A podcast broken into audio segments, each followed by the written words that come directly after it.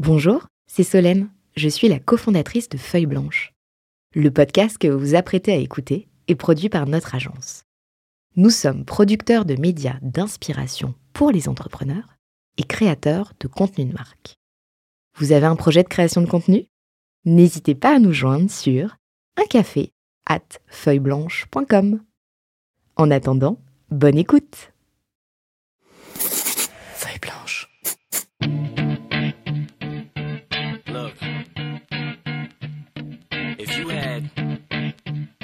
Shot, one opportunity to seize everything you ever wanted in one moment, would you capture it? Let it slip? Yo. His palms are sweaty, knees weak, arms are heavy. There's vomit on his sweater already. Mom's spaghetti, he's nervous, but on the surface he looks calm and ready to drop bombs. But he keeps on forgetting what he wrote down. The whole crowd goes so loud, he opens his mouth, but the words won't come out. He's choking how? Everybody's choking now. The clock's run out, time's up, over, loud. Snap back to reality. Oh, there goes gravity. Oh, there goes gravity. Choke. He's so mad, but he won't give up. Daddies, he know he won't have it. He knows his whole back to these ropes. It don't matter. He's dope. He knows that, but he's broke. He's so stagnant. He knows when he goes back to this mobile home. That's when it's back to the lab again, yo. This old rhapsody better go capture this moment and hope it don't do better. Les habitués de Cash Out savent que j'adore cette euh, chanson et que j'ai beaucoup de mal à l'arrêter, mais euh, j'avais très envie de commencer ce format avec euh, évidemment mon ami Sacha Doliner, que j'ai le plaisir de retrouver à ce micro. Salut, Thomas. Sacha. Et surtout, surtout, surtout euh, notre invité, euh, dont j'ai appris euh, tout à l'heure qu'il était euh, un fidèle auditeur euh, comme vous euh, de Cash Out. Bonjour Régis, Régis, pardon Michel. Tu vois, c'est c'est l'émotion. C'est Salut. Thomas. Je commence déjà à bugger. Salut Régis. Euh, tu es euh, euh, le dirigeant, alors d'Octogone, c'est euh, euh, c'est le nom de la holding, mais c'est Octogone euh, qui a été euh, qui a été euh, cédé à, au groupe AD Éducation en juin 2022. Euh, et juste avant qu'on démarre, j'ai euh, appris l'origine de, de ce nom qui m'a fait euh, marrer euh, et qui démarre bien avec le côté un peu fight de qu'on peut avoir sur Eminem. La parole est à toi. C'est quoi ce nom?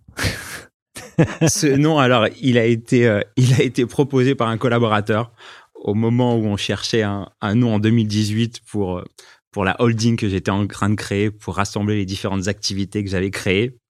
Et finalement, c'est assez marrant parce que ce nom, moi, j'ai, je l'ai adoré dans son intonation, le son. Et finalement, j'ai appris que plus tard la signification de ce nom et la référence au, au combat qu'il aurait dû avoir entre euh, les, rappeurs. Caris et, et, et Booba. Euh, voilà, c'est assez marrant.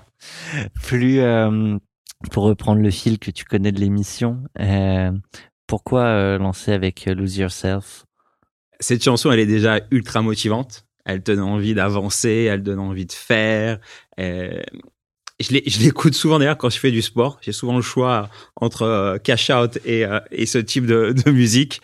Et puis cette chanson, je la trouve super parce que ça raconte le parcours d'un artiste, Eminem, mais ça pourrait être aussi, euh, ça pourrait aussi raconter le, parcours d'un entrepreneur. Finalement, c'est une sorte de chanson sur l'entrepreneuriat d'une certaine manière. T'as as tous les ingrédients de l'entrepreneuriat là- là-dedans au final. Entre euh, la volonté de se, dépasser, faire face aux critiques, supporter la pression.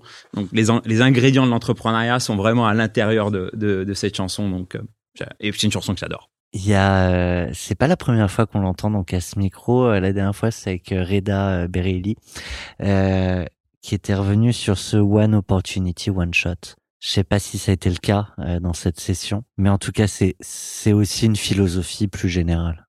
Je pense que c'est une philosophie plus générale d'être capable de, de rester attentif en effet aux opportunités et d'être capable de faire aussi évoluer ton activité en tant qu'entrepreneur. Quand tu crées une entreprise, moi j'ai commencé par une agence de marketing digital et au fur et à mesure finalement à la fois de mes envies, à la fois de comment le business évoluait, j'ai vu aussi d'autres opportunités qui m'ont motivé à, faire d'autres choses.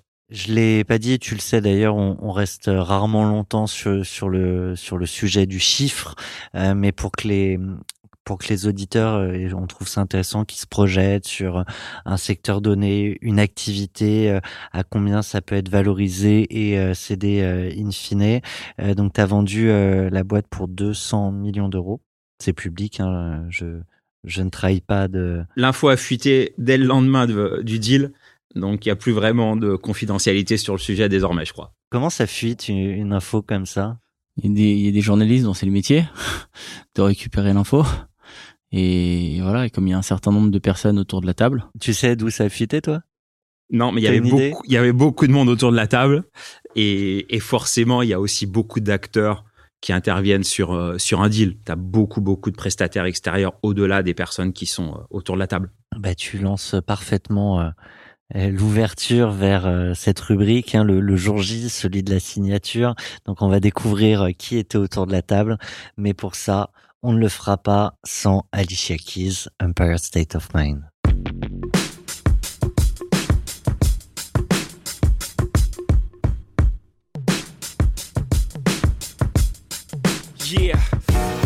Yeah, at Brooklyn. Now I'm down in Tribeca, right next to the Narrow. But I'll be hood forever. I'm the new Sinatra. And since I made it here, I can make it anywhere. Yeah, they love me everywhere. I used to cop in Harlem. All of my Dominicanos right there up on Broadway. Brought me back to that McDonald's. Took it to my stash spot, 560 State Street. Catch me in the kitchen like a Simmons whipping pastry. Cruising down A Street, off white Lexus. Driving so slow, but BK is from Texas. Me, I'm out that Bed-Stuy, home of that boy Biggie. Now I live on Billboard, and I brought my boys with me. Say what up to Tata, still sipping my top. Sitting courtside, Knicks and Nets give me high five. Nigga, I be spiked out. I could trip a referee. Tell by my attitude that I most definitely from.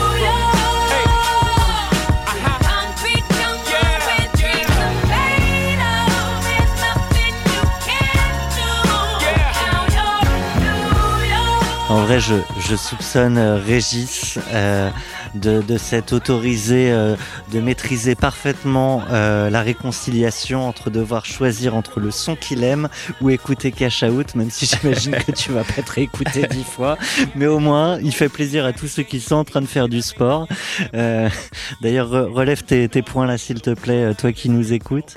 Euh, ce choix, c'est parce que groupe américain, c'est une autre occurrence qu'on peut y trouver Le choix de la chanson, je pense que c'est le sentiment que j'ai au, moment, alors non pas d'ailleurs du signing et du closing, mais au moment où je reçois euh, des lettres d'intention en fait.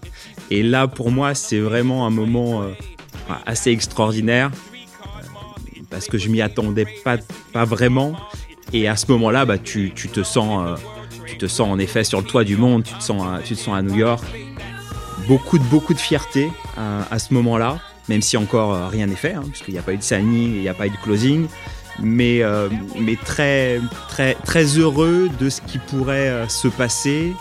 Et il y a un vrai sentiment aussi pour moi, finalement, d'être arrivé ou presque arrivé au bout de quelque chose. Tu as presque le sentiment aussi de te dire, bah ça y est, ça y est, j'y suis, ou dans pas longtemps j'y serai, je serai en finale finalement de la Ligue des Champions. Et, c'est un moment particulier. Tu t'attendais pas vraiment à quoi? En fait, je crois que je m'attendais à rien. Alors, pourquoi je dis ça? Moi, j'ai lancé en fait un an auparavant un process euh, que j'ai appelé d'ouverture de capital avec euh, l'intention d'ouvrir mon capital pour à la fois un petit peu me sécuriser financièrement et puis surtout pour euh, ne plus être seul. J'avais envie finalement d'une deuxième étape ou une possible deuxième étape de, de l'entrepreneuriat. Et donc, j'étais tout à fait euh, disposé à, à être racheté euh, à 30%, à 51% ou à 100%. Et j'étais même aussi finalement dans un état d'esprit de se dire, s'il se passera rien, ça sera pas grave et notamment d'ailleurs à ce moment-là, l'entreprise était, en, était en hyper croissance. Euh, donc très intéressant d'ailleurs de gérer une entreprise qui est en, qui est en hyper croissance. Donc peut-être, à la différence d'autres entrepreneurs que j'ai entendu sur, sur le podcast, moi je suis pas parti avec une volonté définitive de, de vendre. Euh, j'avais envie finalement de tester cette possibilité-là euh, et aussi la possibilité finalement de pas le faire. C'est plus facile quand on a le choix. Euh, mais du coup, je reviens euh, sur ce point. Solo founder, tu as parlé de solitude, euh, qui a amorcé un moment des réflexions pour peut-être aller euh, chercher à lever des fonds. On sort un peu du cadre. Hein. De- D'habitude, c'est c'est moi qui embête Sacha euh, ou les invités sur le fait que, mais non, là, on est censé parler du jour du suis dans les Mais quoi qu'il en soit, je, je, vois. je, je sentais ton, ton œil frisé un peu, mais comment il va? Bref, euh, mais sur cette notion de solitude, c'est-à-dire moment où tu reçois euh, toutes ces lettres d'intention que tu as évoquées, c'est une joie, une projection que tu vis seul. Tu arrives quand même à partager avec des proches. Est-ce que le- l'excitation, enfin moi je me rappelle quand on a eu les propositions de vente avec mes associés, tu le partages. euh, Enfin, c'est autre chose. Alors là, tu peux dire, euh, je ne le dois qu'à moi. les gains ne seront que pour moi peut-être, mais Non, Tu non, vois, pas mais- du tout. Justement, je suis un petit peu, euh, je suis un peu gêné de pas pouvoir partager ça justement avec les membres de mon, équi- de mon équipe, puisqu'à ce moment-là, finalement, l'info est encore euh, confidentielle. J'en ai parlé à relativement peu de monde, puisque une petite poignée finalement de collaborateurs est un petit peu dans, dans la confidence à ce moment-là. Et je partage ça principalement avec des amis et en famille. Sur, euh, alors tant pis, hein, on fait, on fait, en fait, on fait ce qu'on veut. Hein, c'est, c'est notre moment, c'est, c'est notre format. Dans justement ces échanges que tu peux avoir avec euh, les amis sur cette session, sur euh, évidemment les montants euh, dont on parle. Euh, certains nous ont dit avoir eu des pudeurs, euh, des difficultés à avoir ces échanges-là justement, bah, bah, en fait de peur de de briser.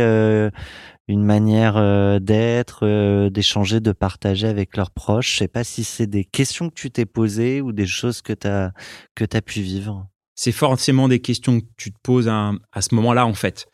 Le montant est tellement énorme à, mes yeux, tu sais pas trop comment te positionner, tu sais pas trop comment te positionner en effet par rapport à, à ton entourage. Et finalement, ce sujet-là, il dure pas très longtemps. Il dure pas très longtemps parce que tu commences finalement à être assez à l'aise au fur et à mesure avec ce montant-là. Et puis ce montant-là, c'est une telle fierté que c'est pas quelque chose que tu veux cacher, je dirais. C'est quelque chose dont moi je suis extrêmement fier, puisque finalement c'est l'aboutissement d'un parcours euh, long, 20 ans, un parcours de solo entrepreneur, et surtout un parcours autofinancé. Ouais. Donc moi je suis seul depuis euh, l'aventure, je suis euh, actionnaire à, à 100%. Donc c'est un moment où t'es un petit peu, tu peux être un petit peu mal à l'aise, et puis ça disparaît assez rapidement. Et c'est plus le cas aujourd'hui par exemple. Ce qui est le cas aujourd'hui, c'est qu'on fait à peu près n'importe quoi sur le format, mais je vais essayer d'y revenir. On peut revenir euh, au jour J. Euh, le jour J, c'est le jour où tu vends concrètement Octogone. Tu te réveilles d'abord pour partir à, à un closing. Est-ce que tu peux nous raconter ce moment depuis vraiment le, le commencement Alors ce jour-là, il se passe pas grand-chose. Je vais te décevoir. En plus, Moi, je suis déçu. en plus, nous, on fait un signing closing. Donc, on fait un deux en un. Donc, ça veut dire qu'au final, on se retrouve dans une grande salle de réunion avec euh, Plus grande qu'ici? pas loin, à peu près la même taille, avec beaucoup de monde autour de la table, une quinzaine de personnes sans doute. Et comme c'est un signing closing, bah, il y a une partie euh, très administrative euh, forcément des choses parce qu'il faut, il faut signer, même si c'est du DocuSign euh, quand même à ce moment-là. Et c'est un moment qui est assez long. On attend les, on attend les fonds qui, pour certains, mettent du temps à arriver. Donc je crois qu'on arrive à 9 heures et on ressortira de cette salle. Il sera pas loin de 14 heures. mais donc, le matin, quand tu te réveilles, tu te réveilles en te disant le deal est fait. Ça y est, c'est plié. Pour moi, le signing et le closing, cette journée-là particulière, elle est pas si particulière que ça, puisque tout s'est passé un petit peu avant, à mes yeux. Alors évidemment, euh, le deal peut... ne- tant, tant que c'est pas signé, c'est pas signé. Tant que c'est pas les signé, c'est pas signé, Ouais. ça c'est vrai. Et moi, j'étais d'ailleurs un petit peu superstitieux sur ce côté-là, mais c'était vraiment une sorte de, de, super, de superstition dans les faits Tu savais. Dans les faits, à la fois je savais, mais surtout j'étais rassuré, notamment par, par ma banque d'affaires, sur les statistiques. sur le fait que ça se signe pas et que ça se close pas. Donc j'étais très rassuré là-dessus. Tu, tu, je les connais pas ces stats. Tu, tu les, tu t'en rappelles? Non, j'ai plus, j'ai- je les ai plus en tête, mais, mais c'est ex- minime. ouais. c'est extrêmement rare quand les quand les deals se se font pas, en tout cas en dernière minute. Et la veille? Euh, La veille, pareil, euh, mer calme, euh, tout va bien. Ou, euh, comme c'est le cas dans, dans beaucoup, beaucoup de deals, même si ça se rattrape après, t'es à deux doigts de péter parce que il y a euh, Petit sujet Voilà, d'IP, voilà. par exemple. voilà qui a pas été Ouais. bien géré, qui a pas été bien vu, ou une question qui pop up à la dernière seconde et qui fait que tout tremble, tout le monde tremble. Tout avait été bien vu et, et revu avant. Moi, j'ai beaucoup laissé faire d'ailleurs mes avocats et ma banque d'affaires sur le sujet. Donc j'étais un tout petit peu éloigné des choses. Je sais que certains entrepreneurs sont vraiment euh, euh, les Au mains de- dedans, ouais, ouais. au cœur, pour gérer les négociations, euh, pour négocier pas uniquement les montants, mais aussi un certain nombre de clauses. Moi, j'ai l'impression que le deal était assez simple d'un point de vue euh, des clauses. Il n'y a pas grand-chose finalement qui m'a embêté. Tout s'est plutôt bien déroulé et encore une fois, je pense que dans ma tête, ça s'est passé plusieurs semaines au, au préalable. C'est pas Pierre-Antoine Dussoulier qui nous disait la dernière fois, il y a que des deals simples finalement. Sinon, ça se fait pas. Oui, des deals où euh, effectivement les choses sont, sont écrites par la confiance euh, que tu as avec ton repreneur, et la confiance qui s'est créée euh, entre, entre êtres humains. Mais donc toi, tu es très détendu à ce moment-là. Tu es très détendu, tu es détaché presque, c'est-à-dire que tu as délégué, euh, délégué ça à tes banquiers, à tes avocats, euh, alors que c'est- quand même le, le, le deal de ta vie, enfin en tout cas jusqu'à maintenant. Alors, je suis détendu aussi, c'est que j'ai une autre proposition dans les mains d'un montant similaire. On en parle après. loin. On en parle après. Ça aide, Ouais. c'est sûr que ça aide. Je, oui, mais il nous donne pas tous les éléments, donc euh, c'est, on comprend mieux. Euh, ça va signer, donc 14 heures. Enfin, euh, c'est sur les comptes, tout a été signé. On serre la main. J'imagine qu'on ouvre une bouteille ou deux ou trois euh, de champagne selon le nombre de personnes. Euh, vous serrez la main. Au revoir. Ça se poursuit. Je, vais te décevoir, c'est assez Mais banal. Je suis déçu. Je suis Je sais, déçu. je sais, je suis désolé, mais c'est assez banal. En fait, comme on attend depuis 5 heures, personne n'a déjeuné encore. Soit une grosse partie euh, des personnes qui sont présentes ont, ont faim à ce moment-là, soit ont des rendez-vous à venir. Donc, euh, on boit une coupe de champagne, vraiment vite fait d'ailleurs, histoire de célébrer les choses, et puis tout le monde se, se sépare et va vaquer à ses, ses occupations. Et là, à nouveau, seul. Et à nouveau, non, je suis pas seul. Ah. Je suis pas seul à ce moment-là. Tu viens de faire de la peine là. Ouais, mais j'ai dit que c'était un des rares podcasts business où il nous arrivait de verser une larme. Je la cherche, je la cherche. Non, je suis pas seul. Je suis avec euh, mes deux avocats et on va déjeuner à proximité euh, du, du deal. Et après, Et après, en effet, ça redevient euh, beaucoup plus banal. seul. Non, je rigole. Je prends l'avion et je rentre chez moi. Et je pense d'ailleurs que entre temps, je me remets finalement au day to day. Je me remets sur mes mails. Je me remets à gérer le quotidien comme s'il ne s'était rien passé au final. T'arrives chez toi. À un moment, le day to day, il y a une fois on rentre chez soi. Il y a, il se passe quoi le soir en famille? Rien? Je crois pas qu'il soit passé grand chose ce jour-là. Je pense pas qu'on ait ouvert de bouteilles de champagne avec ma femme. Il s'est passé, passé pas grand chose ce, ce jour-là. C'est un, encore une fois, c'est un, un moment euh, super magnifique. Mais pour moi, c'est presque déjà derrière nous. J'ai déjà eu le temps, en fait, de digérer ça, puisque les lettres d'intention que j'ai reçues, je les ai déjà reçues depuis un petit moment. Donc, j'ai bien digéré quand même non pas le deal parce que rien n'est fait, mais la probabilité extrêmement forte du deal. La grosse émotion, donc c'est au moment des lettres d'intention, quoi. C'est ça. C'est là où pour toi c'était pour toi le deal il est là quoi. Le moment euh, le moment clé, le moment où euh, où où il y a de l'émotion, c'est C'est le moment où je reçois les lettres d'intention. C'est un vendredi soir. Je reçois une première lettre d'intention qui est sur un montant, à mes yeux, déjà extrêmement important. En dessous de celui ici. J'en reçois une première et j'en reçois une deuxième très rapidement après qui est d'un montant supérieur. Et donc, forcément, à ce moment-là, je suis dans des très bonnes dispositions. Petit flashback. Started. Zombie on the track. Started from the bottom, now we're here. Started from the bottom, now my whole team fucking here. Started from the bottom, now we here. Started from the bottom, now the whole team here. Nigga, started from the bottom, now we here. Started from the bottom, now my whole team here. Nigga, started from the bottom, now we here. Started from the bottom, now the whole team fucking here. I done kept it real from the jump. Living at my mama house, we'd argue every month, nigga. I was trying to get it on my own. Working all night, traffic on the way home, and my uncle calling me like, where you at? I gave you the keys, so you bring it right back, nigga. I just think it's funny how it goes. Now I'm on the road, half a million for a show, and On est avec Drake, euh, Started from the Bottom, euh, pour raconter euh, les débuts euh, de l'aventure, les débuts de la boîte. Et donc c'est le moment de raconter euh, finalement ce qui t'a permis euh, de faire grandir euh, l'activité jusqu'à la revendre. Là, on revient presque au XXe siècle. là. Pas loin, 2002. J'ai connu cette période.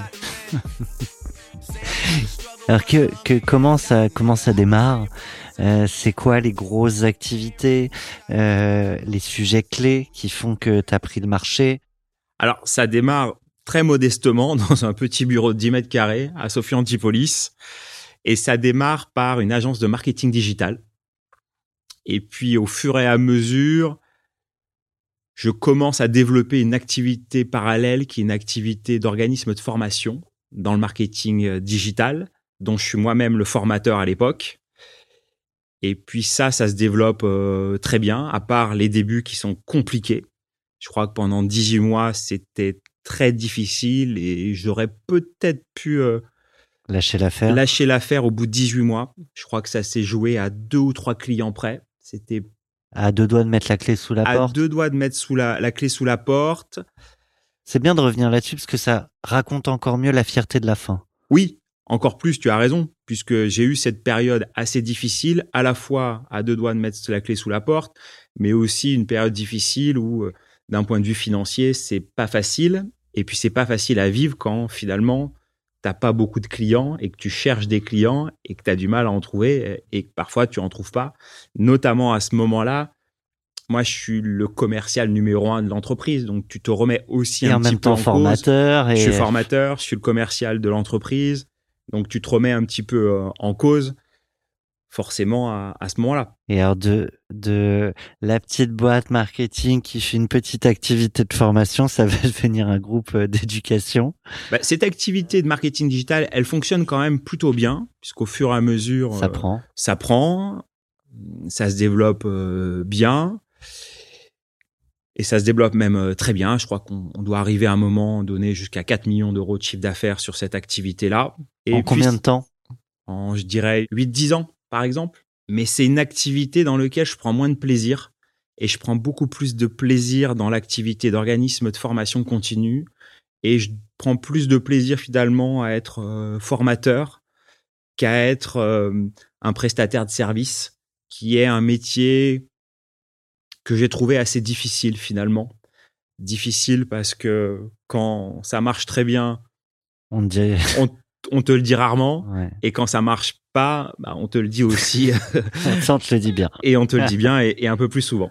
Alors que quand tu es formateur, tu vois vraiment un gap et la reconnaissance, c'est ça? Tu vois la reconnaissance, tu vois la la reconnaissance à la fin de la journée. Tu vois vraiment un avant-après. Donc, c'est aussi assez gratifiant, je trouve, comme euh, activité.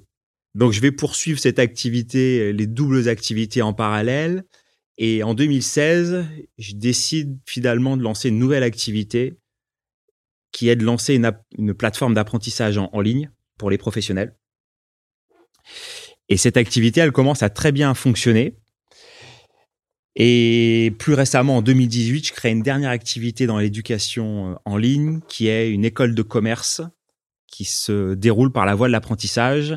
Et c'est cette dernière activité où on va, on va connaître une hyper croissance.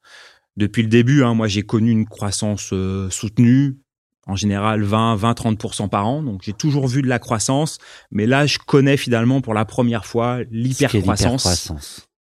Ce qui va hum, être clé, euh, c'est le fait aussi, j'imagine, que c'est gratuit euh, pour les élèves. Donc c'est une vraie porte d'entrée. Et j'ajoute euh, le fait que la formation soit diplômante et reconnue par l'État. Exactement. Pour les élèves, c'est vraiment une sorte de voie royale, même si elle a jamais été considérée jusqu'à présent comme une voie royale. Tu es capable d'obtenir un diplôme reconnu par l'État. Tu mets en application dans l'entreprise les connaissances que tu apprends en ligne. Tu es suivi par un, coach qui va t'accompagner pendant tes, études et ta scolarité est payée indirectement par l'entreprise. Donc c'est un super système finalement pour les étudiants et qui a permis d'ailleurs à beaucoup d'étudiants et notamment beaucoup d'étudiants des quartiers prioritaires d'accéder à l'éducation supérieure de manière un peu différente. Tout à l'heure, Odège, euh, t'expliquer la, stratégie que vous avez eue pour obtenir ce, cette euh, reconnaissance, euh, validation, je sais pas comment on appelle ça, mais de l'État. Euh, je veux bien que tu le partages, je trouve ça intéressant. Pour être capable de délivrer des certifications, des diplômes de niveau reconnu par l'État, c'est un process assez difficile en, en France et assez long. Donc nous, on a commencé par plus faire... que pour obtenir un agrément bancaire, tu me disais. Beaucoup plus difficile et beaucoup plus long.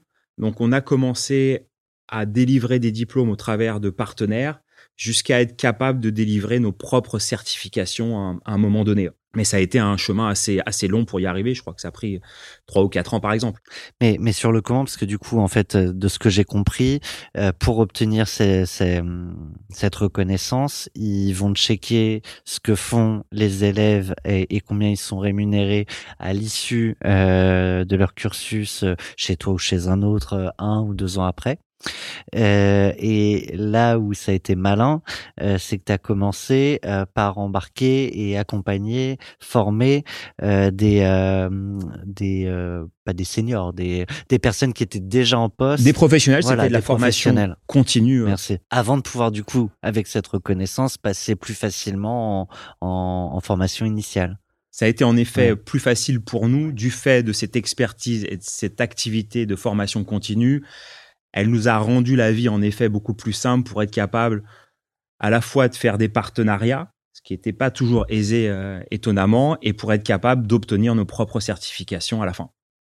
On va filer euh, droit vers, euh, vers, les, vers les premières LOI, négo, discussions. Toi, tu voulais. Ouais, déjà, qu'est-ce qu'à un moment donné, qu'est-ce qui fait qu'à un moment donné, tu, ou tu décides, et tu vas nous le dire, ou tu acceptes, euh, tu es prêt à vendre, euh, vendre ta société, notamment euh, alors que, contrairement à un certain nombre de boîtes qui, au bout de surtout d'une longue période comme ça, on va dire les croissances assez importantes, parfois sont, sont, sont plutôt au début ou plutôt, plutôt au milieu, et puis au bout d'un moment, bon, bah, la, taille aidant ou n'aidant pas justement, fait que la croissance est, plus faible. Toi, ta croissance s'accélère, perspectives sont, sont, peuvent paraître illimitées, infinies. Qu'est-ce qui fait que qu'est-ce qui fait qu'à ce moment-là, tu, tu, te mets dans la position, tu te mets dans le mindset de vendre? En fait, l'hypercroissance est arrivée dans les semaines qui ont suivi la signature du mandat à la banque d'affaires. Donc c'était le timing. Génial. Le timing était assez être content. assez assez assez étonnant en effet et c'est vrai que en un an la boîte a complètement changé de, de, dimension. et surtout de, de, perspective. Tu leur as fait le meilleur cadeau, euh, le meilleur cadeau possible. Régis, avant d'entrer dans le dur euh, de cette euh, négo, se pose toujours euh, la question pour l'entrepreneur, est-ce que c'est le bon moment? Qu'est-ce qui fait que je vends? Et je crois qu'on a une question qui, qui nous permet d'aborder ces sujets-là avec notre partenaire Cécile Legag. Bonjour Cécile, tu es banquière privée chez Neuflis OBC et le micro, la question, Régis, tout ça est à toi. Alors Régis, euh, en 2021, tu étais interviewé sur la relation entre le Covid et le grand nombre de reconversions professionnelles euh, qui étaient, euh, selon tes retours, motivées soit par l'envie de débuter une seconde vie professionnelle, soit par l'ennui, le manque de sens.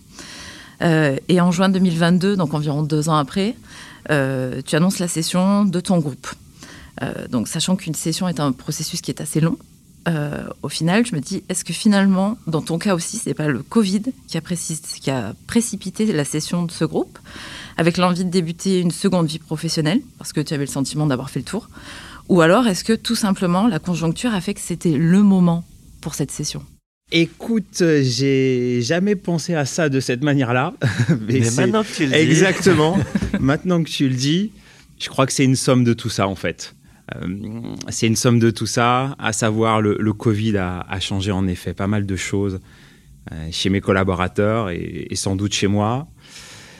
Pas forcément une envie de, de passer à autre chose pour recommencer autre chose, mais c'est sans doute poser la question. Alors, je ne sais pas si c'est vraiment le Covid, mais peut-être euh, l'approche de la cinquantaine a fait peut-être beaucoup plus que, que le Covid.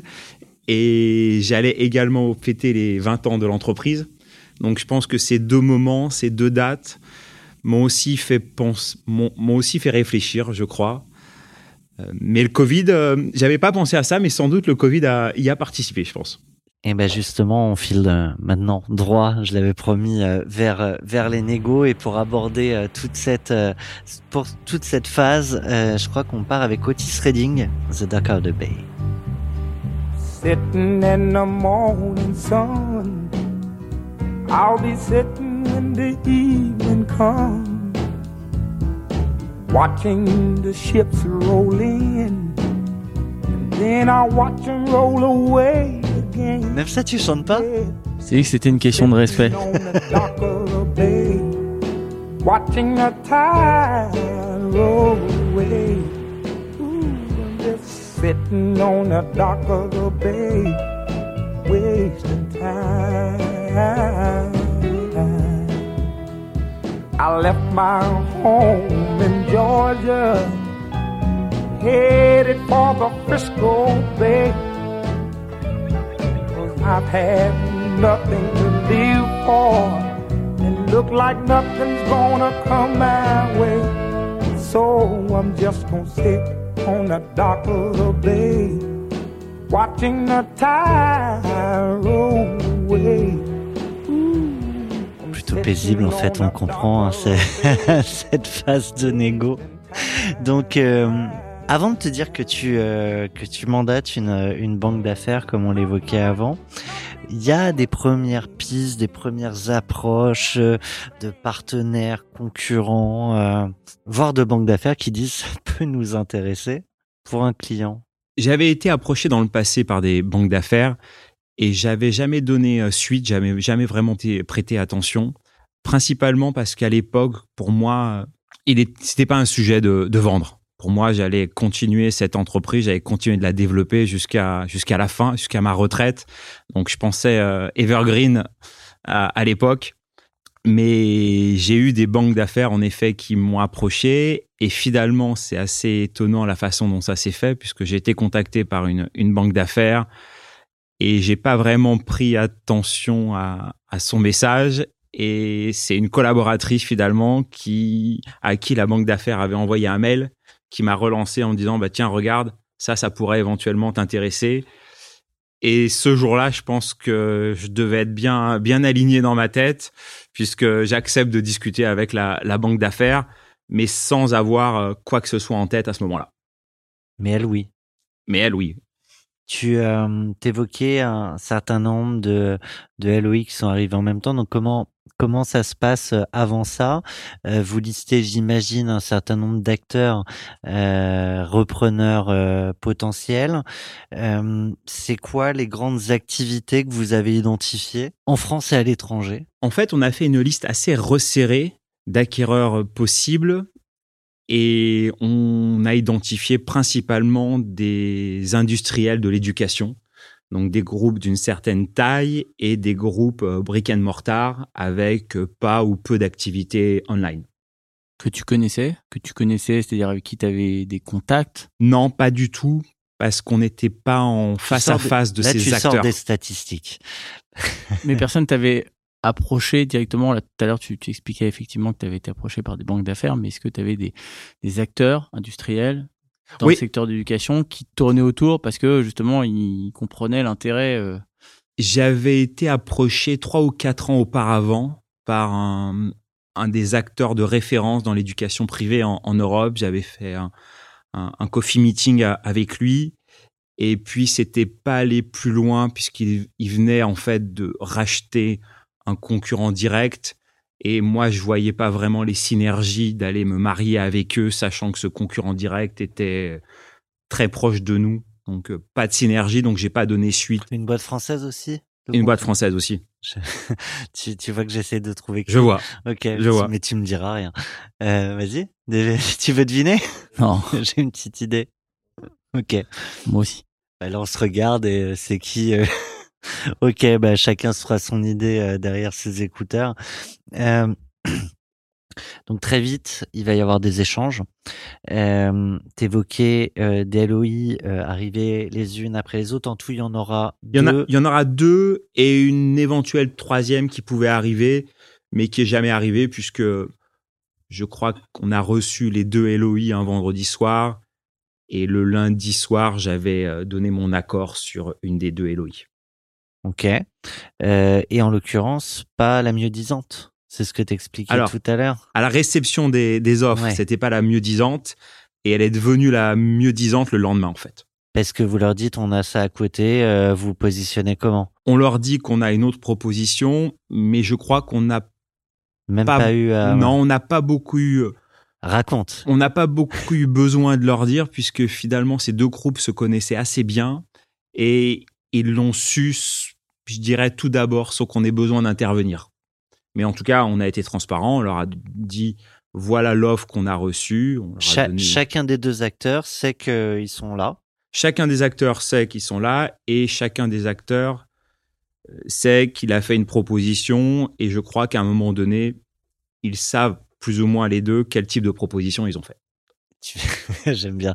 Parce que là, tu, là, je vois que tu nous dis pas tout, mais c'est quoi. C'est, c'est, c'est, c'est, la banque d'AF, l'avocat, ou qui, qui Ah oui. joue de son côté en disant, euh, de manière très transparente ou pas, euh, mais voilà ce qu'on a en face. Que toi, tu le fasses pas, euh, c'est une chose, mais Ça, c'est la banquière d'affaires qui, qui fait ce travail de, de négociation. Mais ce travail de négociation, c'est pas une, une fausse négociation, c'est une vraie négociation. On, on a deux offres euh, dans les mains et c'est ce qui va nous permettre à la fois de négocier pour avoir une meilleure offre. Et une fois qu'on a eu cette meilleure offre, finalement, ça s'est arrêté là, puisque moi, j'étais très satisfait avec euh, l'offre. Et étonnamment, on n'a pas cherché finalement à chaque fois remonter de. on n'a pas cherché en fait à, à essayer d'augmenter les enchères, principalement parce que En fait, tu avais ton chouchou au départ, et c'est juste que l'offre était pas à la hauteur de l'autre. pas seulement, je pense que je me voyais mal arriver dans finalement une sorte de négociation un peu rude, un peu avancée, alors même que je me sentais partie prenante de ce projet. Ces personnes-là, j'avais l'impression que j'allais très rapidement finalement être euh, très proche d'eux. Donc le côté négociation trop avancé, négociation euh, difficile, j'avais pas ça en tête en fait. Ça me convenait pas très bien. J'ai l'impression qu'on avait un bon deal, gagnant-gagnant. Et en effet, je sais qu'on on m'a dit qu'on aurait pu essayer de faire Plus, peut-être plus. J'ai- J'étais content avec ça. Alors, quand tu parles de plus, quand tu parles de, de meilleure offre, de mieux disant, euh, je pense que ça, c'est important euh, de, de, de comprendre ça pour ceux, pour ceux qui nous écoutent. Euh, est-ce que tu parles principalement de Valo ou est-ce qu'il y a d'autres éléments qui étaient importants pour toi à ce moment-là, qui rentrent en ligne de compte, qui étaient plus importants, aussi importants que la Valo? Ce qui était important pour moi, c'est de me marier avec l'acteur dans lequel il y avait le plus de sens en termes de synergie et surtout l'acteur industriel avec lequel je pensais que ça allait le mieux passer avec mes équipes puisque j'avais déjà en tête les éventuelles difficultés en fait d'un mariage entre un acteur traditionnel et une scale-up avec une forte, forte culture euh, start-up et une forte culture de la vélocité. Et donc, j'avais quand même beaucoup de craintes, finalement, de laisser mon entreprise et surtout mes collaborateurs dans les mains d'un groupe avec lequel potentiellement la sauce aurait pu ne pas monter. Mais ça, ça- mais ça, c'est- ça c'est pas dans le LOI. Ça, euh, tu le sais, euh, on va dire avant, certainement, tu y as réfléchi. Euh, D'ailleurs, je j'ouvre une petite parenthèse. Vas-y. Euh, tu parles donc de, de, de fit, là, euh, de fit de culture. Combien de fois, toi, tu as rencontré euh, les, les, les, gens qui finalement t'ont racheté, les, les dirigeants, euh, les gens à qui tu allais te marier? Combien de fois tu les tu les connaissais pas avant? Il me semble, me semble bien d'après ce que tu disais avant, peu. voilà, très peu. Combien de fois tu les as rencontrés? Et est-ce que ce, ce rapport humain direct que toi tu as eu avec les dirigeants, est-ce qu'il a aussi joué bah, euh, la proposition 1 versus la proposition 2 quoi? Le, le, le fit personnel a joué un petit peu. Donc moi j'avais, euh, pour rappel, donc deux offres de deux acteurs industriels. Ces offres étaient pas très éloignées. Le fit personnel était important, mais au-delà du fit personnel, je pensais vraiment à l'époque sur le fit avec mes collaborateurs parce que j'anticipais déjà la suite. Et, et je sais qu'un rapprochement peut bien se passer, mal se passer, et c'était quand même une crainte, encore une fois, pas pour moi à titre personnel, mais finalement de voir mon entreprise, mon bébé que j'avais créé en, en, 2002 finalement, aller dans les mains du mauvais, groupe et surtout, vraiment, encore une fois, je voulais éviter tout éventuel problème de, de greffe avec mes, avec mes équipes. Je reviens euh, à la LOI. Euh, sur cette négo éclair qui a, qui a duré euh, finalement 24 heures, enfin même pas. Donc là, les, les, éléments euh, de différenciation, les, les, critères de décision dont tu parles sont, sont des critères auxquels tu avais déjà réfléchi avant. Sur la LOI, première LOI arrive, euh, celle que tu as choisie au final était moins bien disante au début.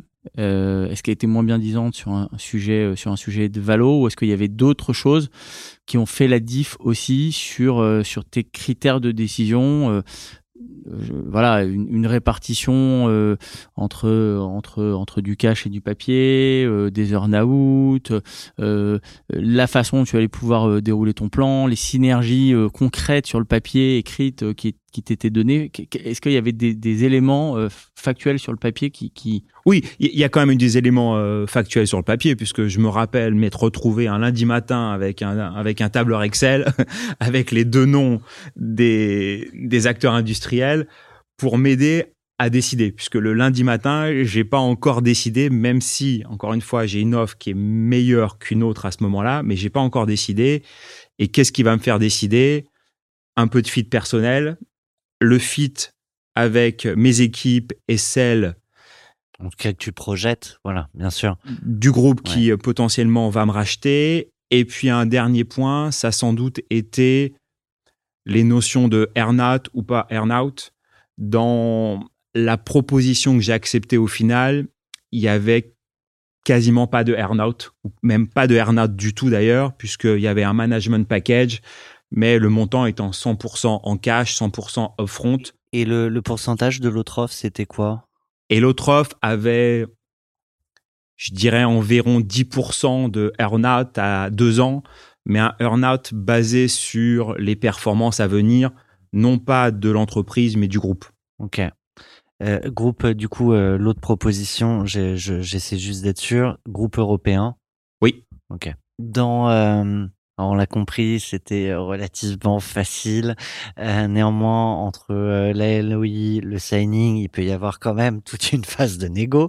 il y en a pas eu du tout où il y a des sujets, euh, peut-être aussi euh, euh, le earn-out, le management package ou autre, le fait de garder tel ou tel produit, tel ou tel techno, telle ou telle équipe, c'est rentré dans la...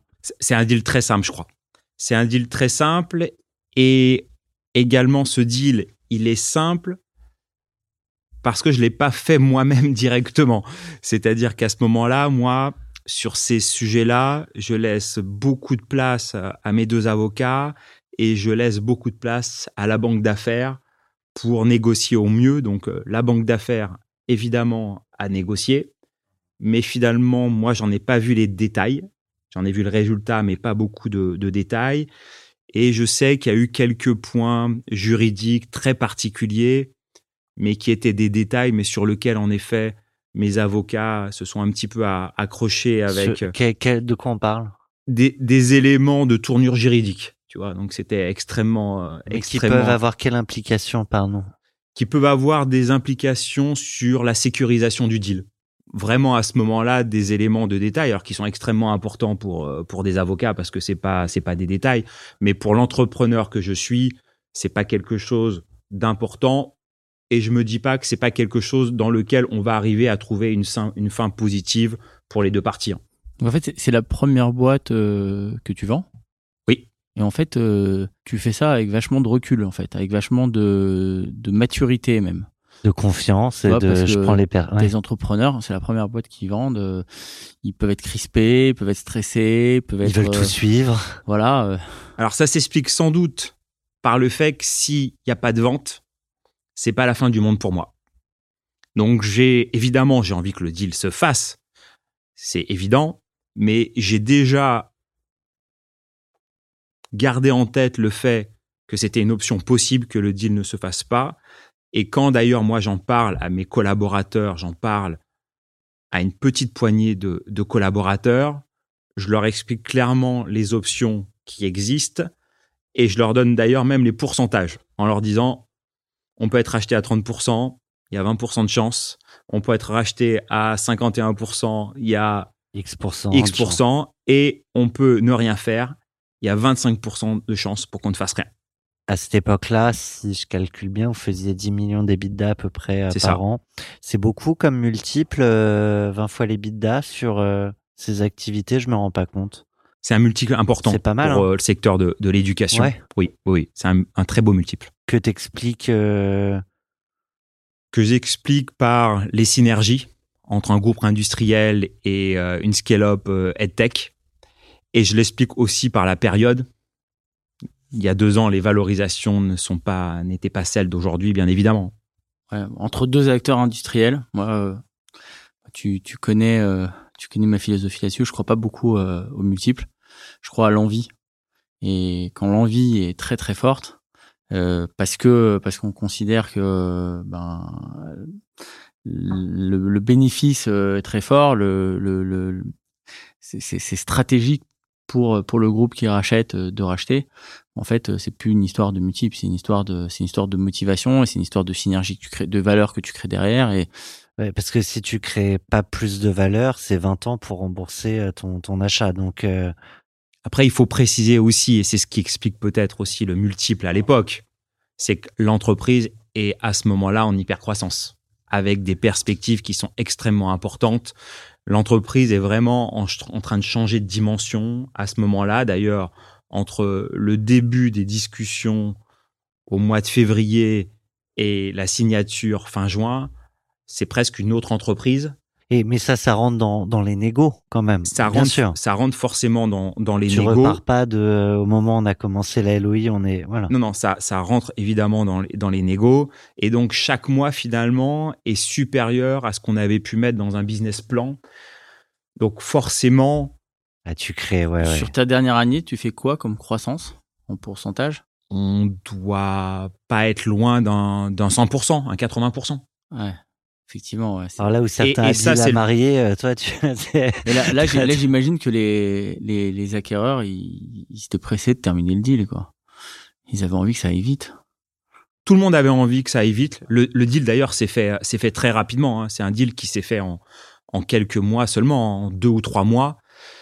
oui, quand tu dis quelques, certains imaginent euh, 9, 10, euh, là, c'est deux mois. Non, non, le, le- Ouais. le deal a été extrêmement rapide. Au final, entre le jour où je signe le mandat auprès de la banque d'affaires et la signature du deal, il se sera passé un an, mais il y a presque eu un semestre complet de notre côté D'analyse. d'analyse, de préparation de due diligence, de business plan, d'info mémo.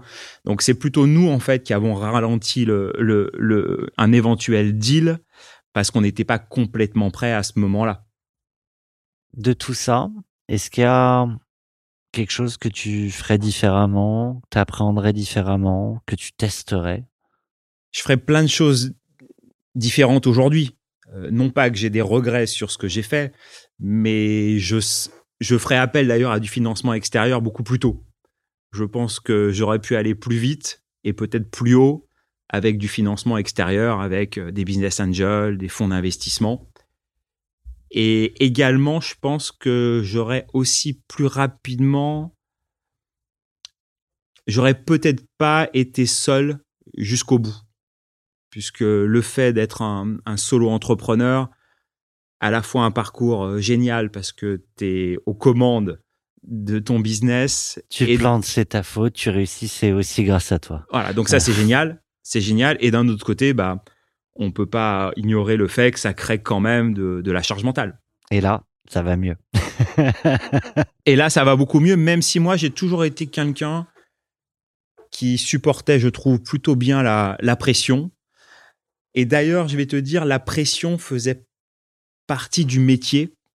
Euh, Et c'est pour ça que je suis aussi assez fier finalement euh, du parcours, parce qu'il a été assez difficile. Et quand c'est difficile, je pense que tu es d'autant plus fier d'une issue positive que si ça avait été facile, si ça avait été facile, la saveur serait pas la même, clairement. Sur euh, toute cette phase du deal, est-ce qu'il y a un, apprentissage que tu souhaites transmettre? T'as as, l'habitude dans- de, cash out, donc je sais pas s'il y a quelque chose que t'as jamais entendu à ce micro euh, et qui mérite d'être dit, quelque chose que t'as déjà entendu et qui mérite d'être redit. Je sais pas si ça a été dit, mais il faut être bien accompagné. Tu dois avoir des avocats qui maîtrisent ce type d'opération. Tu dois avoir une banque d'affaires qui maîtrise ce type d'opération. Moi, j'avais euh, j'avais euh, deux super euh, banquiers d'affaires, une banquière d'affaires et un banquier d'affaires qui étaient vraiment super, qui connaissaient très bien l'éducation. Il faut être bien accompagné, ça c'est sûr. Je pense. C'est un élément clé.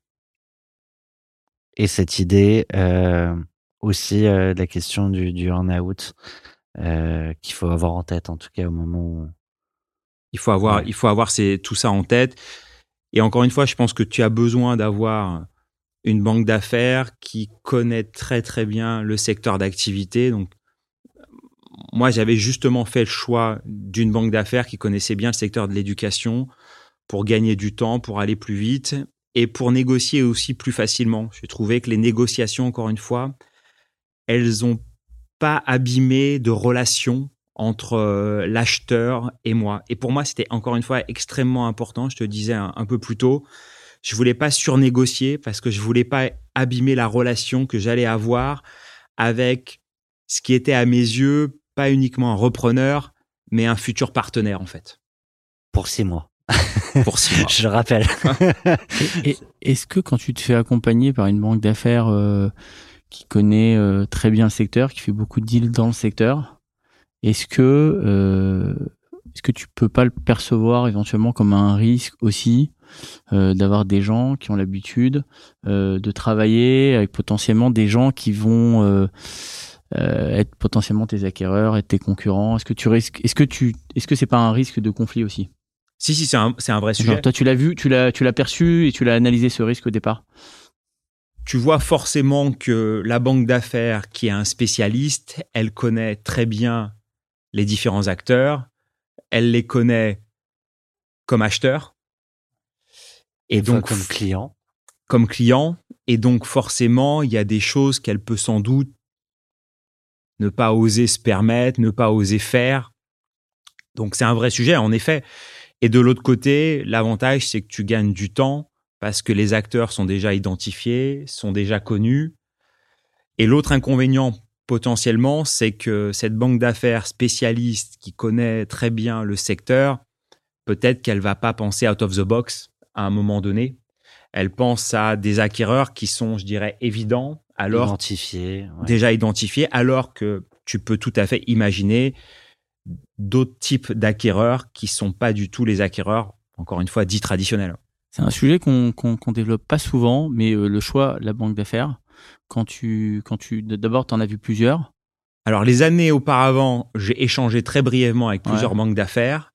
Et là, j'ai discuté avec ces banques d'affaires, encore une fois, parce que les planètes se sont alignées. Je pense que si cette collaboratrice m'avait pas transféré le message de la banque d'affaires en me disant À ce moment-là. tu devrais ouais. regarder, et à ce moment-là en particulier, si elle m'avait envoyé ça une semaine avant, deux mois après, peut-être que les choses auraient été complètement différentes, puisqu'encore une fois, moi, la notion de vendre dans ma tête, ce n'est pas du tout un sujet à ce moment-là. Ça devient en fait un sujet au travers de la banque d'affaires, finalement, qui va d'une certaine manière, me convaincre ou m'auto-convaincre que c'était sans doute une, une, très belle issue pour moi. Parce que là, tu choisis pas euh, la personne avec qui tu te maries, tu choisis, euh, je sais pas, ton, ton témoin, euh, quelqu'un d'important dans, dans, dans, ce mariage.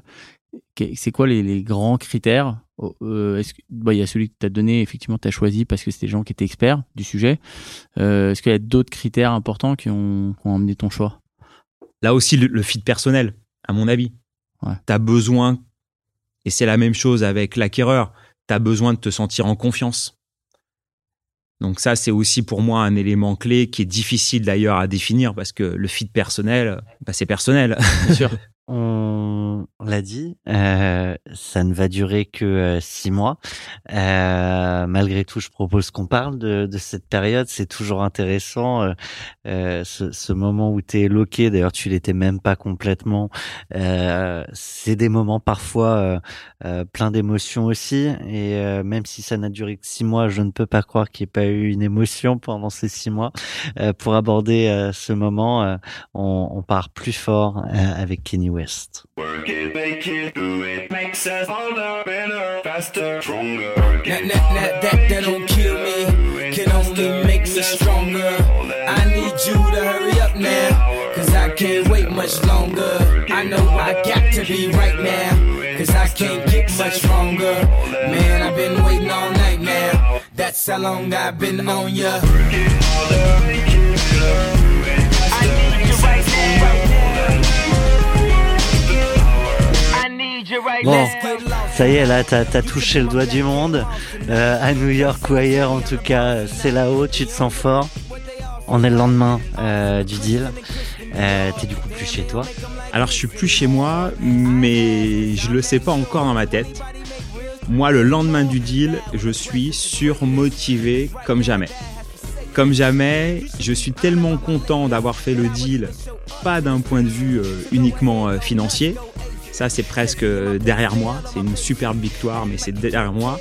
Moi, je pense à la suite et je suis tellement impatient finalement de mettre en œuvre le projet, c'est-à-dire de créer un leader européen de l'éducation et de l'éducation en ligne, que j'ai envie d'y aller tout de suite. Donc euh, le lendemain, je suis déjà au bureau en train de préparer un plan de recrutement et je suis à fond. Je, fais une parenthèse, mais c'est quand même dingue à quel point les entrepreneurs, en général, ne savent pas se poser pour se dire yes, c'est bon, on fait.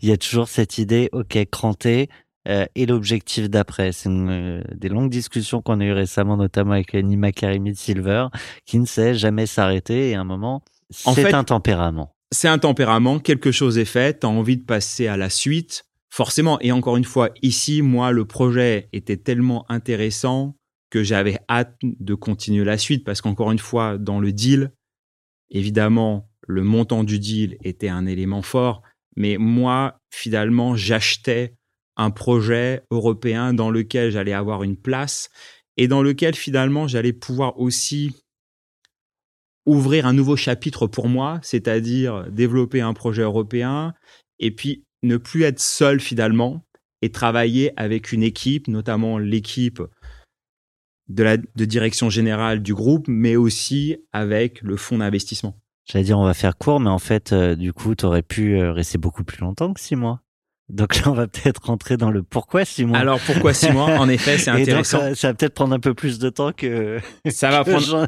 ça pourrait prendre un peu plus de temps, mais finalement, au début, j'arrive et, beaucoup d'impatience. C'est Stronger de, de, Kenny West. Et puis ça, ça dure environ deux mois et demi. Deux mois et demi dans lequel je reste 100% aux commandes. Rien n'a changé pour moi. Donc je continue euh, ma fonction de directeur général, même si euh, officiellement je ne le suis plus. Je prends en charge euh, la digitalisation du groupe. Donc sujet passionnant. Donc je suis complètement libre de faire ça pendant deux mois et demi. Et puis après, finalement, c'est plus stronger, mais ça devient, ça devient un peu, d'une certaine manière, le, le chanteur malheureux de, de, Claude François, puisque là, je vais découvrir, je suis plus chez moi. C'est quoi découvrir? Bah, découvrir, ça veut dire que tu te rends compte que tu fais des propositions et que ces propositions, bah, elles sont pas validées telles que tu aurais aimé qu'elles soient validées. Ou pas en un claquement de doigts pas de manière aussi véloce Ouais. que j'avais l'habitude de, de, de faire, à savoir très rapidement. Tu te rends compte quand même à ce moment-là d'un petit choc de culture qui était un peu, je dirais, euh, écrit par avance, mais auquel je croyais pas trop moi. Je pensais que j'allais j'allais pouvoir faire différemment, mais ce mini choc culturel entre un entre un groupe d'éducation privée brick and mortar et et une scale-up euh, EdTech, il existe quand même. Les, les équipes sont quand même pas tout à fait euh, acculturées de la même de la même manière. Et puis je me sens pas super désiré, étonnamment. Euh, et même si encore une fois, Tu représentes quoi à ce moment-là dans le groupe? Pas, pas, pas toi personnellement, euh, la, la boîte?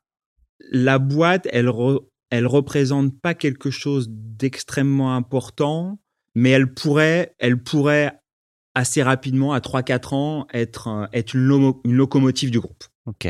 Donc il y a quand même un enjeu fort sur euh, cette acquisition. Cette acquisition, c'est quand même une acquisition importante pour le groupe qui avait déjà fait des acquisitions dans le passé, mais euh, des, des, des Pas à ce acquisitions niveau-là, quoi. Ouais. qui n'avaient pas ce niveau-là, bien sûr. Est-ce qu'à ce moment-là, tu te dis pas que ta vision euh, future euh, des prochaines années était euh, ultra sincère et que la leur, euh, sans être non sincère, mais était peut-être un petit peu, un petit peu marketée Je pense qu'elle était sincère.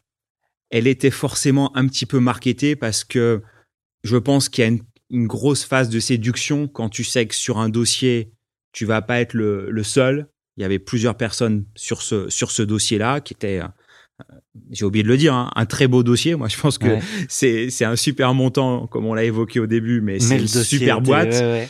Et c'était surtout une superbe équipe. Une superbe équipe euh, au sein du groupe Octogone. Donc je pense qu'il y avait à la fois euh, les, repreneurs potentiels qui jouent leur partition, qui est quand même euh, d'essayer de faire en sorte d'être choisi à un moment donné. Et d'un autre côté, j'ai peut-être, moi, été un peu naïf parce que j'avais quand même clairement indiqué dans les process de vente que je voulais pas mener un nouveau projet pendant cinq ans, que je pouvais rester, mais je me voyais rester entre six mois et 24 mois. Et je pense qu'à ce moment-là, la proposition que j'ai eue, ça a été une proposition finalement de faire quand même un petit peu sans moi. Qui a le mérite euh, à la fois d'être clair et de se dire je rachète une boîte pas que pour son fondateur, donc ça. C'est- C'est Ouais. tout à fait logique, ça a tout Ouais. à fait du, euh, du, du sens. Quand moi, je, je me sens plus chez moi, je dis que j'ai été naïf d'une certaine manière, puisque quand tu vends euh, ta maison, forcément, tu, tu viens pas faire de- un barbecue tous les week-ends dans le jardin. C'est exactement ça. Donc tu peux pas décider de la décoration de la maison que tu as vendue trois mois auparavant. Donc c'est somme toute assez logique. Je pense que je l'avais pas intégré au, au moment de la vente, ou peut-être à la différence de certains fondateurs qui vendent et qui passent à autre chose, ou qui restent parce qu'ils sont loqués par des systèmes de, de earn-out. Moi, j'en avais aucun. J'avais un management package que j'appelle pas tout à fait un earn-out euh, parce que ça l'est pas techniquement parlant et en plus parce qu'il était assez faible par rapport au, au montant de la, de la vente. Non, moi j'avais vraiment envie de poursuivre finalement une nouvelle aventure professionnelle qui était d'être entre guillemets une aventure de salarié dans un grand groupe. Mais avec cette dimension entrepreneuriale d'aller attraper le marché européen et de l'éclater. Exactement. Voilà. Et donc, très rapidement, euh, tu t'en rends compte qu'il n'y a pas ce désir. Et je me rends, en fait, je commence à me rendre compte, et encore une fois, hein, du côté de l'acquéreur, on peut pas dire qu'il y a de, de mauvaises intentions de, de sa part, pas du tout. Moi, je commence en fait à comprendre que je vais pas m'épanouir dans ce cadre-là, et je commence d'ailleurs à être un tout petit peu malheureux parce que je vois que je vais pas décider de grand chose, je vois que la mission va être difficile parce que j'ai un poste mais dans lequel j'ai pas vraiment une équipe. Je me rends compte aussi que ma présence, T'as un poste sans équipe. j'ai un poste avec une petite équipe que je dois partager et je comprends que finalement partager une équipe avec euh, un directeur général qui est nouvellement arrivé peut poser problème Et à ce moment-là, moi, en fait, je veux vraiment me mettre en retrait, c'est-à-dire je veux vraiment que la greffe prenne, je veux vraiment que mes collaborateurs soient intégrés. Et si ça doit se faire sans toi, tu l'acceptes. Exactement. Et si ça doit se faire sans moi, ça doit se faire sans moi. Et si je dois me mettre en retrait, à ce moment-là, je pense qu'en fait, être en retrait est la meilleure chose qui puisse arriver en fait à ce groupe, puisque avec une nouvelle direction générale, les choses allaient sans doute être un petit peu compliquées. Et donc, à ce moment-là, je repense finalement à une discussion que j'avais eue avec un entrepreneur que j'avais contacté euh, juste avant la vente et qui avait déjà vendu deux sociétés et avec des avec des earn-out à la clé et qui m'avait dit écoute Régis, moi je suis resté euh, une fois un an et une fois deux ans dans les entreprises que j'ai vendues et j'aurais jamais dû rester autant. Et notamment la deuxième expérience où il me disait avoir été malheureux pendant quasiment un an. Ouais. Et il avait terminé en me disant, Régis, écoute, dès que tu sens que tu es malheureux, tu prends tes affaires et tu t'en vas. Ce qui veut dire que dans la négo, faut être prêt à accepter ce que tu as eu au moment du signing et potentiellement euh, faire une croix sur le reste. Oui, Ou alors de faire un choix euh, dès la négo, euh, de prendre peut-être un peu moins, mais du cash tout de suite. idéalement, il faudrait 100%, avoir 100% de cash tout de suite. C'est rarement possible.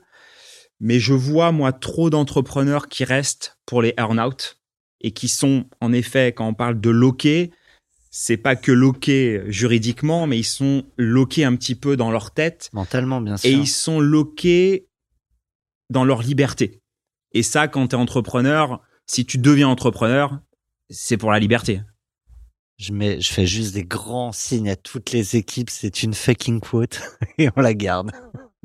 Est-ce que finalement, la réussite ultime euh, de l'entrepreneur, c'est pas justement d'avoir créé une boîte, des actifs qui ont une valeur intrinsèque sans, sans toi? C'est-à-dire que même quand tu n'es plus là, mais simplement euh, parce qu'elle est au moment, au moment où tu la vends, que cette valeur, elle est perçue à, ce point par le par l'acquéreur et que en fait euh, une fois que l'entrepreneur euh, met ses frustrations, parfois même son, son amour propre un peu de, de, de côté, est-ce que finalement c'est pas ça le la, réussite totale, c'est de te dire en fait mon entreprise elle tourne euh, elle tourne sans moi, elle fonctionne sans moi, j'ai réussi à à scaler à, à ce point que finalement euh, non mais est-ce que c'est est-ce que est-ce que est-ce qu'on peut pas est-ce qu'on peut pas dire ça? Je, je Alors moi, je suis pas un très bon exemple parce que j'avais pas un organigramme euh, parfaitissime au moment de la vente. En revanche, j'avais une super équipe. Et ça, c'est extrêmement important. C'est ce que j'ai dit pendant toute la période des process. L'équipe, l'équipe, l'équipe. Au fur et à mesure des années, j'avais su bâtir une équipe vraiment de champions à l'intérieur. Ça avait mis du temps, puisque j'avais des collaborateurs qui étaient là depuis euh, 5 ans, 10 ans, 15 ans pour certains. Mais j'avais vraiment une équipe extrêmement forte. Et cette équipe, pour moi, en fait, c'était le vrai actif de la société. C'est comme ça que je l'ai pitché. Je sais pas si j'ai eu beaucoup euh, d'écoute sur euh, cet argument-là, mais en tout cas, moi, ce que j'ai pitché, c'est j'ai une équipe de folie et c'est un groupe superbe. Et il est superbe parce qu'à l'intérieur, pas uniquement on est sur un super business qui est l'éducation en ligne, mais parce que j'ai une équipe et avec cette équipe, en fait, il n'y aura pas de problème, on peut faire plein de choses puisque cette équipe, moi, elle m'a accompagné sur plu- plusieurs activités, sur une activité d'agence, sur une activité d'organisme de formation brick and mortar, sur une activité de plateforme d'apprentissage et enfin sur une école de commerce en ligne. Et c'est moi qui l'ai construite de A à Z et c'est moi qui l'ai recruté de A à Z puisque jusqu'à la fin, euh, j'aurais recruté euh, individuellement à titre personnel 150 personnes moi-même. Tu vas donc décider euh, de partir euh, au bout de six mois et pas au bout de 24. Euh, rapidement, euh, c'est quoi la, la teneur de la discussion avec le repreneur ou avec le DG Je sais pas avec qui tu, tu discutes de ça de leur côté. Euh, et en parallèle, euh, l'annonce aux équipes. Avec le repreneur, je commence déjà à évoquer avec lui que je me sens pas super bien. Alors, je lui dis pas tout à ce moment-là parce que j'ai pas envie de l'embêter avec mes, mes états d'âme. Euh, j'ai moi-même été entrepreneur et j'ai écouté beaucoup d'états d'âme. J'avais pas beaucoup envie de reproduire ça de mon côté.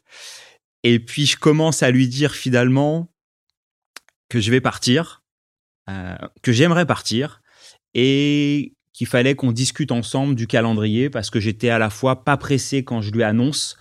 Je pouvais partir euh, du jour au lendemain et puis je pouvais rester encore trois ou six mois si, si nécessaire. Et il te retient pas. Et il me retient pas. Il comprend d'une certaine manière. Euh, et Lui le aussi comprend. entrepreneur. Lui aussi entrepreneur et il le comprend aussi parce que je pense que si on ne m'avait pas mis de earn-out, il y avait sans doute une raison ou l'éventualité que je reste pendant très longtemps, je pense, hein, et c'est ma, c'est mon appréciation du truc. Je pense que pour lui, ça n'a pas été une vraie éventualité que je reste pendant très longtemps. Mais c'est peut-être, euh, enfin, c'est souvent des discussions qu'on a, euh, même d'ailleurs souvent off, mais euh, de la clairvoyance de la part du repreneur de questionner son choix de rachat aussi et de pouvoir le faire sans indépendamment de, des fondateurs ou, ou des dirigeants parce que Ah, c'est extrêmement souvent, important. ça- ça- ça- la greffe ne prend pas toujours parfaitement pour des bonnes et des fois des mauvaises raisons. Donc autant se dire, euh, si on le fait, c'est qu'on peut le faire sans. Moi, j'avais vraiment à cœur que la greffe prenne. C'était extrêmement important pour moi. Sans doute parce que j'ai monté une société euh, à partir de zéro pendant 20 ans. C'est assez long, donc c'est quand même un peu ton bébé, cette société. Et c'est un peu mon bébé parce que moi, j'ai jamais eu encore une fois en tête de la vente cette société. Moi, je pensais encore une fois Evergreen. Cette société, je la vendrai jamais. Et je la vendrai jamais, notamment, un, parce que je la trouvais superbe. Et surtout parce que j'avais peur de l'ennui. Je me disais, qu'est-ce que tu vas faire après? Donc, ça a toujours été une sorte de peur pour moi, l'après. Juste avant qu'on aille sur l'après. Là, on aurait pu sauter là-dessus, mais C'est une super transition. ouais, mais, mais, mais j'ai un bout de ma question. T'as beaucoup parlé de tes équipes. En plus, je vois l'heure passer, donc faut quand même qu'on accélère. Mais euh, t'as parlé de tes équipes à un moment, donc tu vas leur dire que tu, tu pars. Si tu, tu, je sais pas quelles sont les réactions. Euh, En fait, mes équipes, elles avaient déjà compris que qu'elles allaient plus me voir puisque je prenais un nouveau rôle dans l'entreprise. Et pour faciliter la transition vers un nouveau directeur général, on avait décidé de faire une transition extrêmement rapidement et on avait dit aux équipes, voilà, Régis quitte ce poste et maintenant, le directeur général va prendre la main. Et donc, je m'étais mis assez rapidement en retrait. Donc, pour beaucoup de collaborateurs, j'étais déjà parti. C'est-à-dire que j'allais de toute façon travailler sur un périmètre qui n'était pas le leur et par conséquent, ils avaient la possibilité de plus me voir. Ça, c'est sur le papier pour la majorité. Il y a certains historiques euh, où j'imagine qu'il y a des relations euh, particulières. Sur là, tu disais certains sont là depuis 15 ans. C'est assez spécial parce que une fois que j'annonce mon envie de quitter, ça se fait pas tout de suite. C'est-à-dire, je j'attends pendant presque trois semaines la validation de l'actionnaire pour entériner mon, mon départ comme un, un good call. Et c'est une période qui est pas très sympa parce que je sais que je vais partir dans ma mais, tête. mais tu peux pas le dire. Je peux pas le dire. Je peux même pas le dire à mes très très proches collaborateurs parce que j'ai pas envie euh, potentiellement de déstabiliser l'entreprise à ce moment-là. Et donc c'est une période où j'attends beaucoup. Je peux rien dire et puis j'attends, j'attends, j'attends jusqu'au jour J où j'ai enfin la, possibilité de partir et finalement ça se fait du jour au lendemain. Eh ben, on va parler du lendemain. Pharrell Williams, Freedom. La la la. Ça porte bien son nom, je crois, déceler comme ça par intuition pure euh, le pourquoi du choix de cette chanson. Hold on to me. Don't let me go. Who cares what they see? Who cares what they know? Your first name is free. Last name is dumb. But you still believe in where we're from.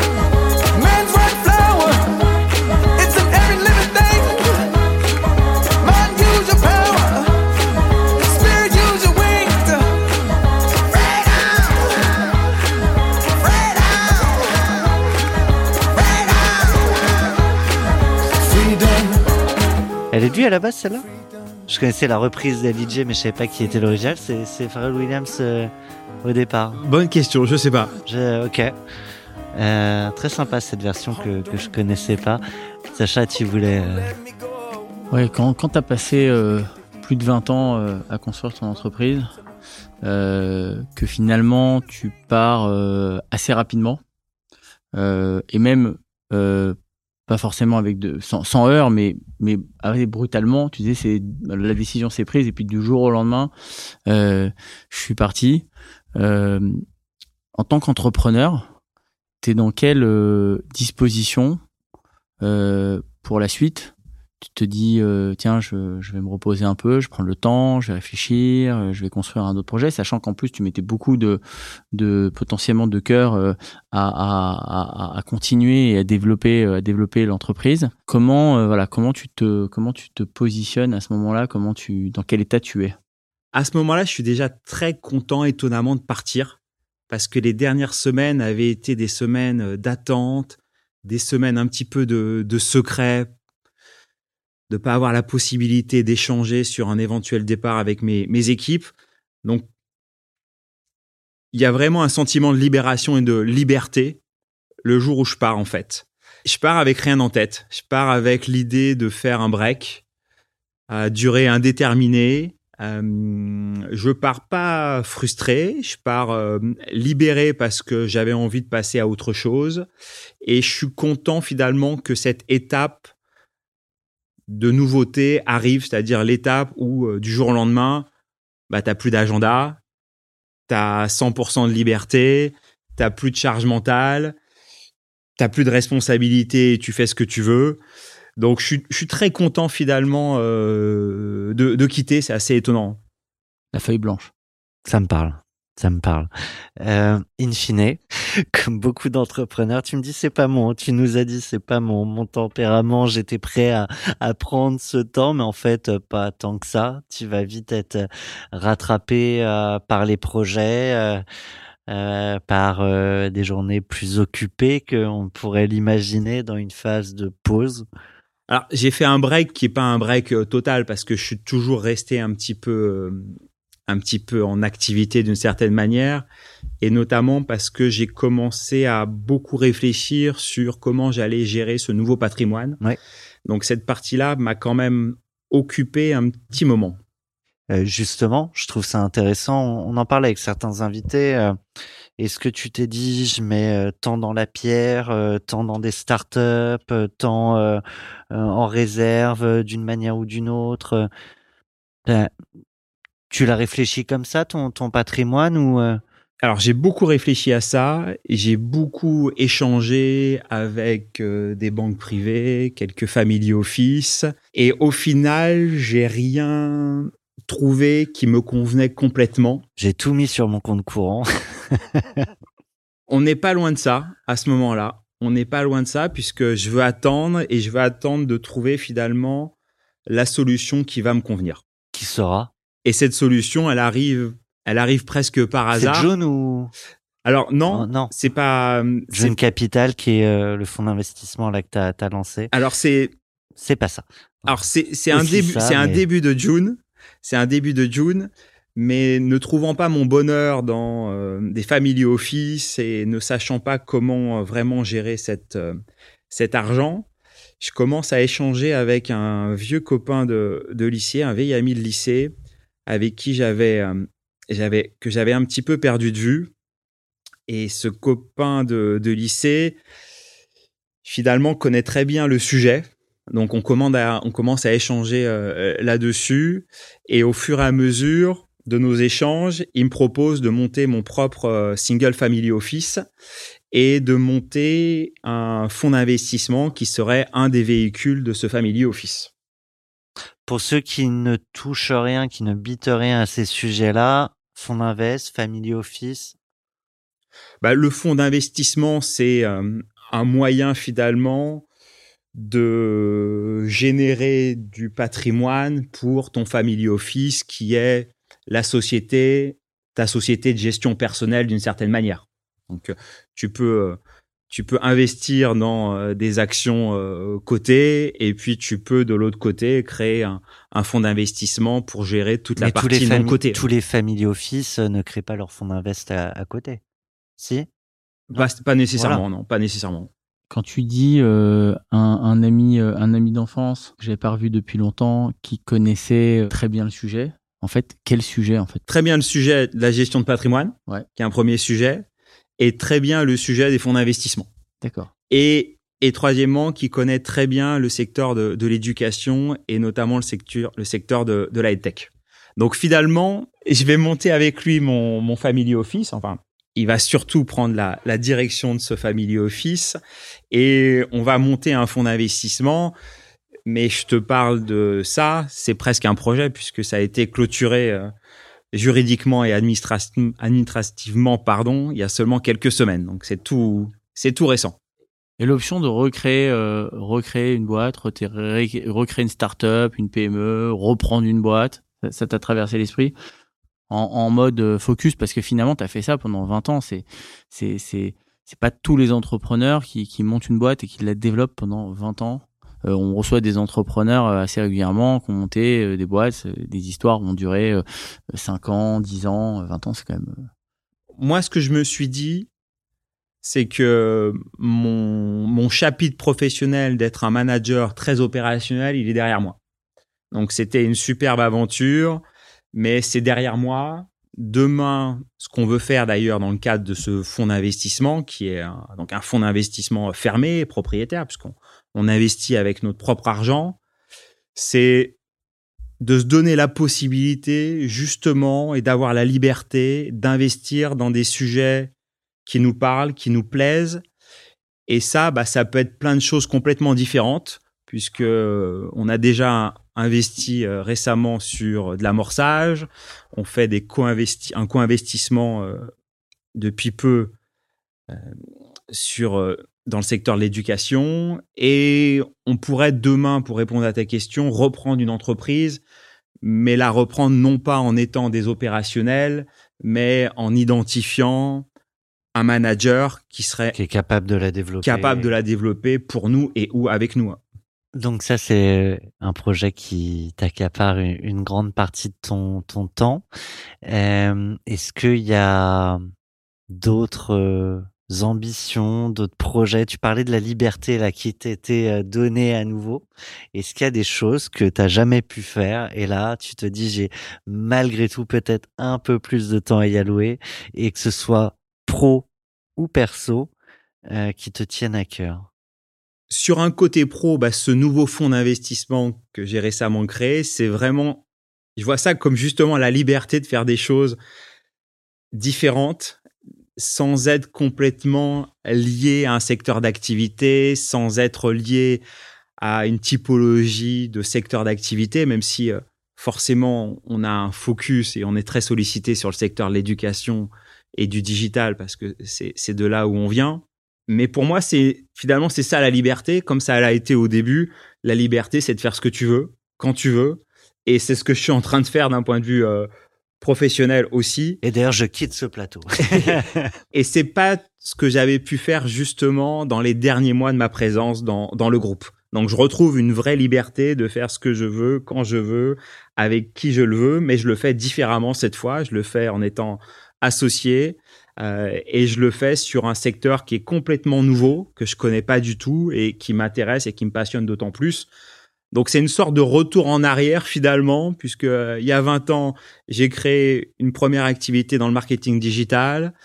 Cette activité, je la maîtrisais, je la connaissais pas très bien au début, et il y avait une forte une forte motivation à justement travailler sur un nouveau secteur, sur quelque chose que tu connais pas très bien. Les prochaines victoires, si je résume, ne seront pas fêtées seules. Normalement, non. Si on accepte de pas passer directement à l'objectif d'après, sur le, sujet plus euh, perso, euh, il y a des envies là que que t'as? Non, sur le sujet perso, bah, sur le sujet perso, j'ai fait ce que j'ai fait aussi sur le côté pro. Historiquement, moi, j'ai toujours été très, très frugal, en fait. Mon entreprise qui était à 100% autofinancée, ça n'a jamais été une entreprise très, très dépensière, en fait. Et à titre personnel, je suis un petit peu comme ça. Pas te- grand chose à changer au je- final. Je te parlais pas de craquage financier hein, quand, quand je parlais de ça. euh, mais Voyage, mais t'as du euh, temps. Enfin, compétition sportive. euh, apprendre à faire à manger. euh, Si, si, forcément, ce qui a changé, c'est que je, j'ai pris plus de temps pour moi, j'ai pris plus de temps pour ma famille. Je t'ai pas demandé si t'avais des enfants. J'ai des Mais enfants euh, qui ont 8 et, et 10 ans, donc j'ai pris beaucoup plus de temps avec eux, ce qui n'était pas le cas au- pendant très longtemps. Donc mon rythme a changé, c'est pour ça que je, je dis que je redeviendrai plus un manager euh, opérationnel. Je l'ai été, c'est super, mais maintenant j'ai envie de passer justement à autre chose et de travailler différemment et de travailler sur un nouveau sujet. Je le disais, euh, les prochaines victoires ne seront pas fêtées seules.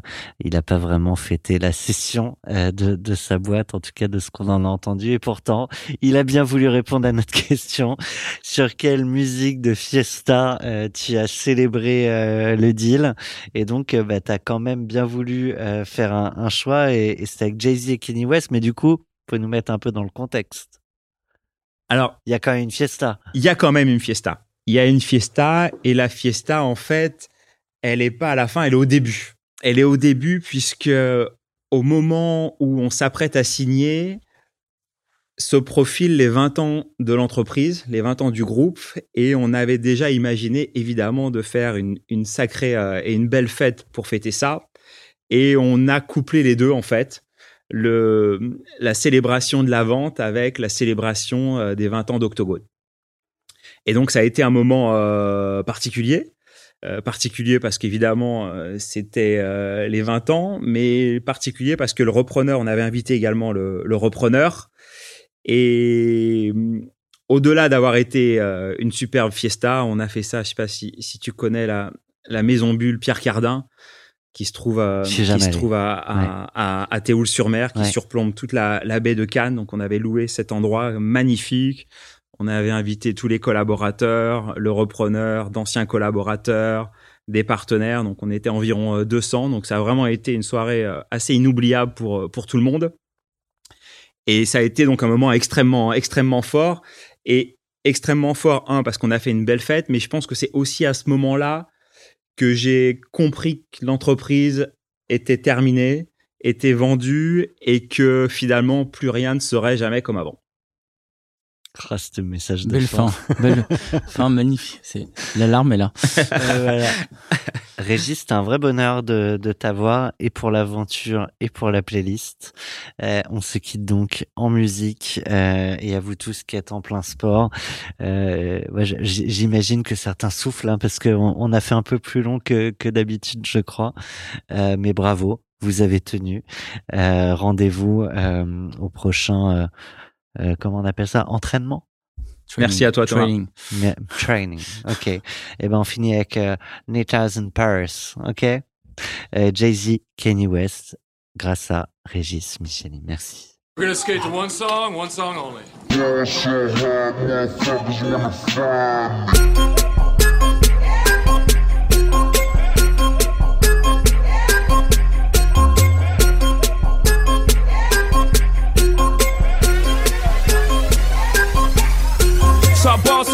Motherfuckers wanna find me.